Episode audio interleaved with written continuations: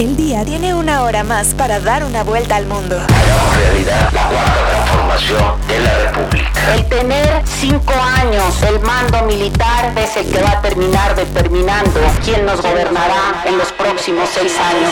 60 minutos extras. 60 minutos extras. Para platicar de los temas más importantes. No es una cuestión legal, ¿no? De que sea sancionado quien cargue otro día. Quien se mete con Venezuela se seca. Hora 25. Con Primitivo Olvera.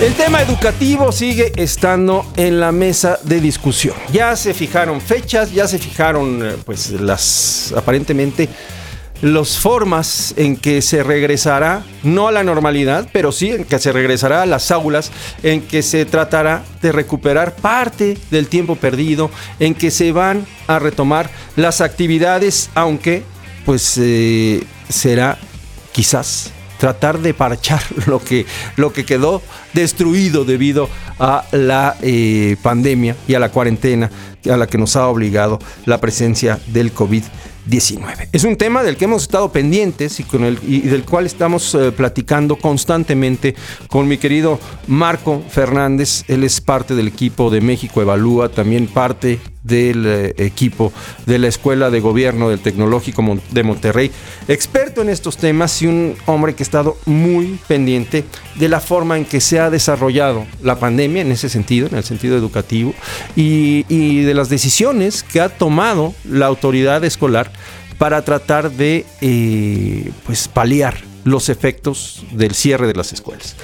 Marco, ¿cómo estás? Muy buenas noches. Hola Primitivo, muy buenas noches. Pues mira, yo creo que eh, muy expectante, como seguramente los papás y los chavos que nos están escuchando, pues están de qué va a pasar con el sector educativo.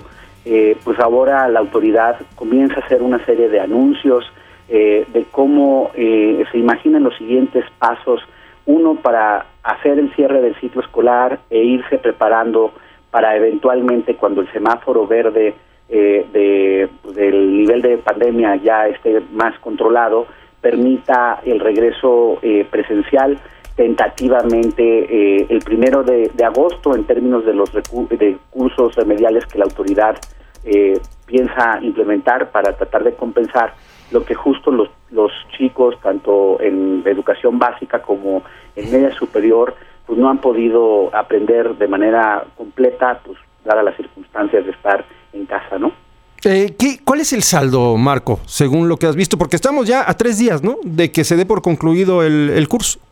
Pues sí, mira, yo creo que la verdad eh, me, me quedo con, con muchas preocupaciones, porque por un lado sí le reconozco a la autoridad que está tratando de imponer algunos que es este, ya sobre la mesa, pero hay los comos esenciales de las medidas que todavía no nos informa y hay otros que es que también siguen siendo fundamentales que lamentablemente pues no, no le informan a la sociedad.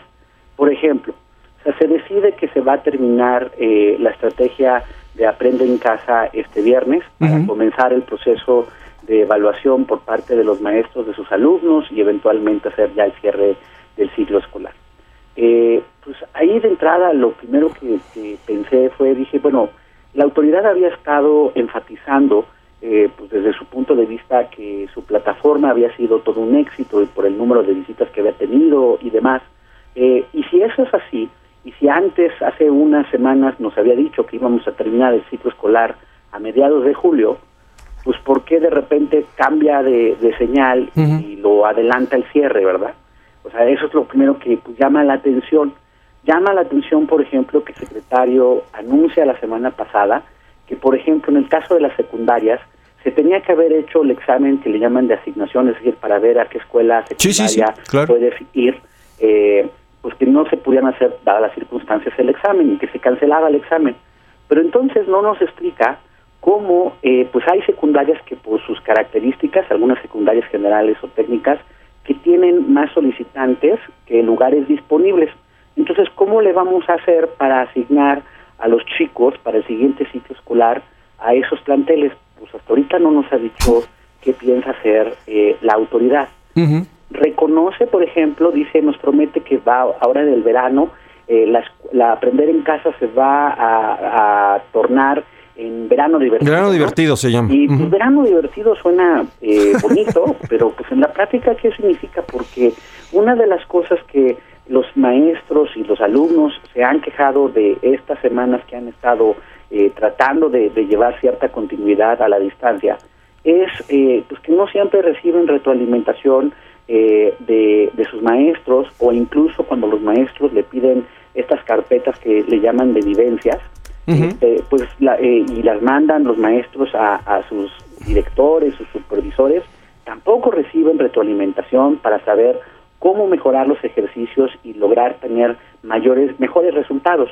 Entonces, cuando tú dices, bueno, a ver, nadie, hay toda esta queja, ahora que dicen que el verano divertido, ¿quién va a acompañar a los chicos en el uso de la plataforma de verano A divertido? ver, ¿tiene, tiene algún sentido esto del verano divertido, Marco? A mí no me queda claro cuál es la, eh, la función del verano divertido.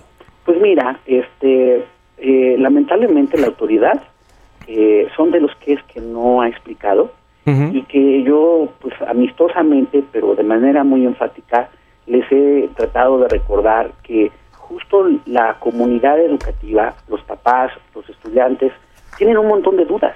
Sí. Y esas dudas son importantes que la autoridad haga el esfuerzo máximo de darle información que calme a la gente. No sé qué quiera decir esto de verano divertido, no nos lo han explicado. Los maestros generalmente durante el verano ocupan varias de las semanas para tratar de capacitarse, para tratar de los consejos técnicos de las escuelas, eh, tener eh, pues, sesiones de reflexión de qué funcionó en el ciclo escolar, etcétera. Obviamente ahorita por las circunstancias no se va a poder hacer. Va a aprovechar la autoridad para capacitarlos eventualmente a mejorar la forma de poder enseñar a la distancia, eso tiene que ser fundamental. Claro. Y, y tiene que ser fundamental, primitivo, por una cosa muy sencilla y lamentablemente muy dramática.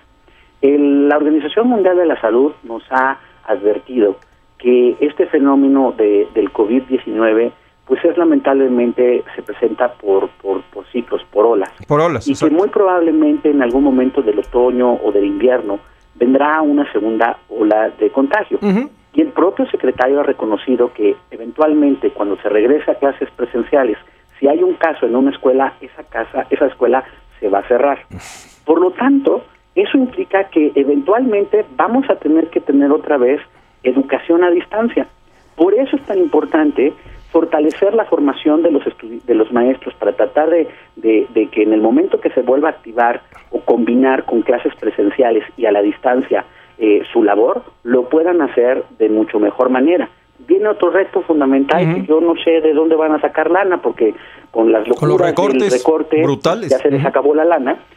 No, eh, los papás y los chavos que nos escuchan, a ver, las lecciones que están haciendo por transmitiendo por televisión y la plataforma que está ahorita arriba, Sí. eh, trató de, de atender los aprendizajes eh, en donde se había eh, eh, terminado el ciclo, el- el- las clases presenciales, es decir, el 70%, llevaban el 70%, entonces trataron de, de cubrir el 30% o la parte más importante del 30% restante. Sí. Eso quiere decir que todavía falta preparar el material del 70% restante. Y aquí sí viene A la ver, preocupación porque pues, Eso, no hay lana. eso, a ver, ahí está siendo, me parece que está siendo optimista, Marco. Porque, vamos, esa forma de preparar ese 30% que nos faltaba del, del ciclo escolar, pues fue sobre las rodillas, porque así nos agarró la, la pandemia en materia educativa, ¿estás de acuerdo? Exactamente, ¿No? y la verdad es que justo eh, pues aprendiendo de los errores y de algunos de los aciertos que se hicieron en este 30%, pues es fundamental que estas semanas que vienen por delante, antes de que en agosto se regrese de manera presencial a las escuelas, pues la autoridad esté preparando el material para la, para la plataforma y para las clases en televisión a distancia. Pero yo sí insisto que aquí, al igual que en el resto de la estrategia de eventualmente regresar de manera presencial, el drama para la autoridad educativa, y ahí sí no es responsabilidad de, de- de- de ellos, sino responsabilidad de su jefe, del señor presidente de la República, pues no tienen lana. O sea, eso sí es muy importante que lo entiendan los papás y los chavos. A ver, no hay lana para la producción de los materiales. No. No hay lana para lo que están prometiendo de que van a dar gel y garantizar agua en todas las escuelas. Y dicen de manera vaga que, bueno, se van a poner de acuerdo con los estados y que además va a haber el famoso programa este de la escuela es nuestra, el cual además seguimos desde octubre que se dieron a conocer los lineamientos del programa sin tener información pública de cuáles han sido los planteles hasta ahorita beneficiados, ni tampoco nos han dicho cuánto presupuesto se les dio a cada uno, ni mucho menos en qué se ha gastado en esas escuelas que han recibido el recurso. Pero justo porque van a necesitar un montón de dinero para un montón de cosas. Por ejemplo, además de toda la parte de, lo, de la sanitización, capacitar al personal de limpieza en las escuelas para sanitizar, capacitar a los, a los docentes para poder tomar temperatura a los alumnos como parte de los protocolos de ingreso a las escuelas eventualmente, y obviamente eso también implica dotar de termómetros a las escuelas, de cubrebocas, etcétera, etcétera. A eso súmale que hoy hay aproximadamente entre el 20 y el 30%, varía por estado, de maestros que están en zona de riesgo por su edad o por alguna enfermedad crónica o por problemas de obesidad o de diabetes. ¿ok? A esos, a esos profesores la autoridad ha prometido que no los va a poner en riesgo y aunque haya semáforo verde, no los va a llevar a las aulas mientras no haya este, pues, prácticamente vacuna. ¿no? Eso implica que ese 30% de maestros tiene que ser sustituido por maestros interinos. Porque alguien tiene que hacer el trabajo, ¿verdad? Y les tienes que pagar a los dos. Ese es, el, asunto. No puedes dejar en la, eh, eh, en la indefensión a los maestros que están en, en el área de riesgo. Y otra vez, pues eso implica presupuestos extras, no recortes. Entonces, yo esa parte, la verdad, trato de empatizar con la autoridad educativa porque no la tiene fácil, porque cuando más oxígeno requiere el sistema educativo, el señor presidente no termina de entenderlo y ordena a rajatabla el recorte. Ha ido poco a poco reculando cuando ha habido presión política. Ahí está el caso de eh, el recorte que iba a haber por los fideicomisos, fideicomisos al cine o a los centros de investigación con ACID, que ya se echó para atrás. Ahora vamos a tener que hacer el mismo ruido para defender al sector educativo, porque hoy, hoy, mientras estamos platicando, ya, por ejemplo, instituciones como el CONALEP o el Colegio de Bachilleres tienen problemas para tener dinero para pagar la luz, para pagar el agua.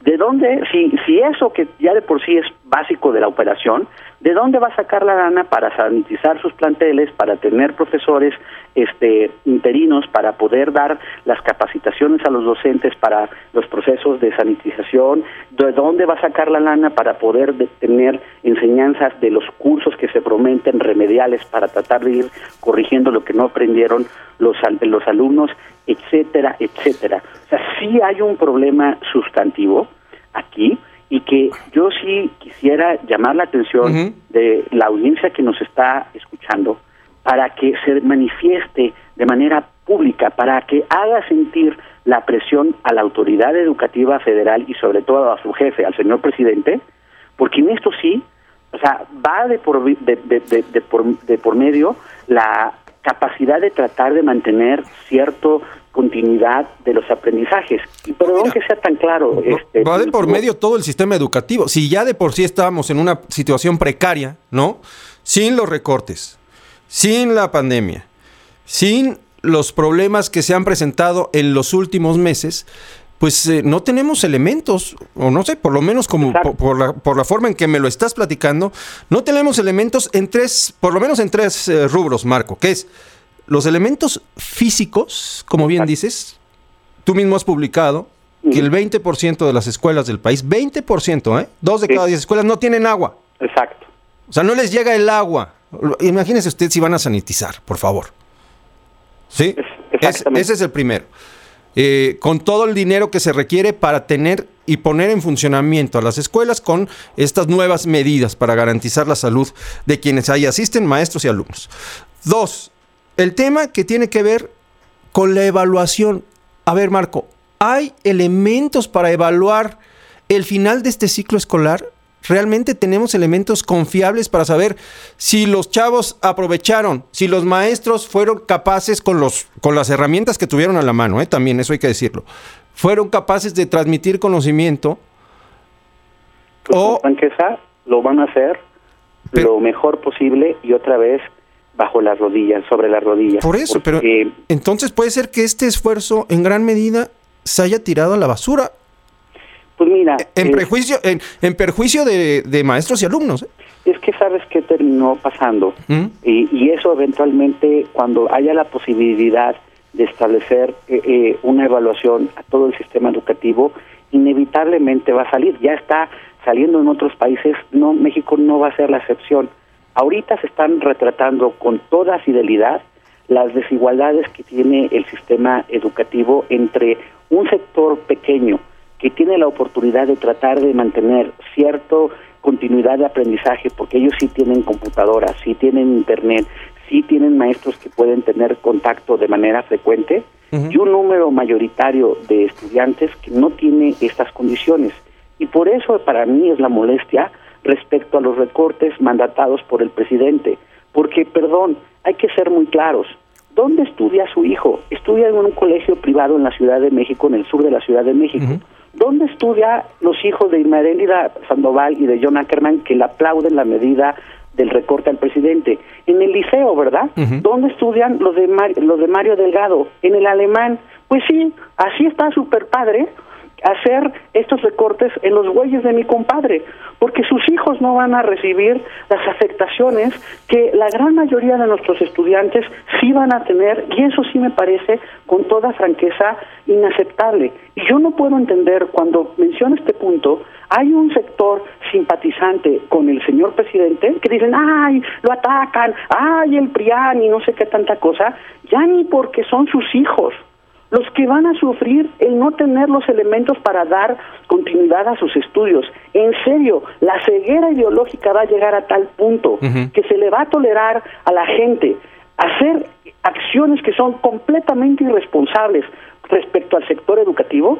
A mí, con franqueza, Fran, eh, me parece inaceptable, porque los chicos, estos chicos que ahorita no están aprendiendo, van tarde o temprano a sufrir las consecuencias, porque eventualmente se van a atrasar, eventualmente van a tener que venir años para tratar de corregir lo que no aprendieron y los que sí tuvieron esa oportunidad van a tener todavía más ventaja respecto a estos chicos afectados.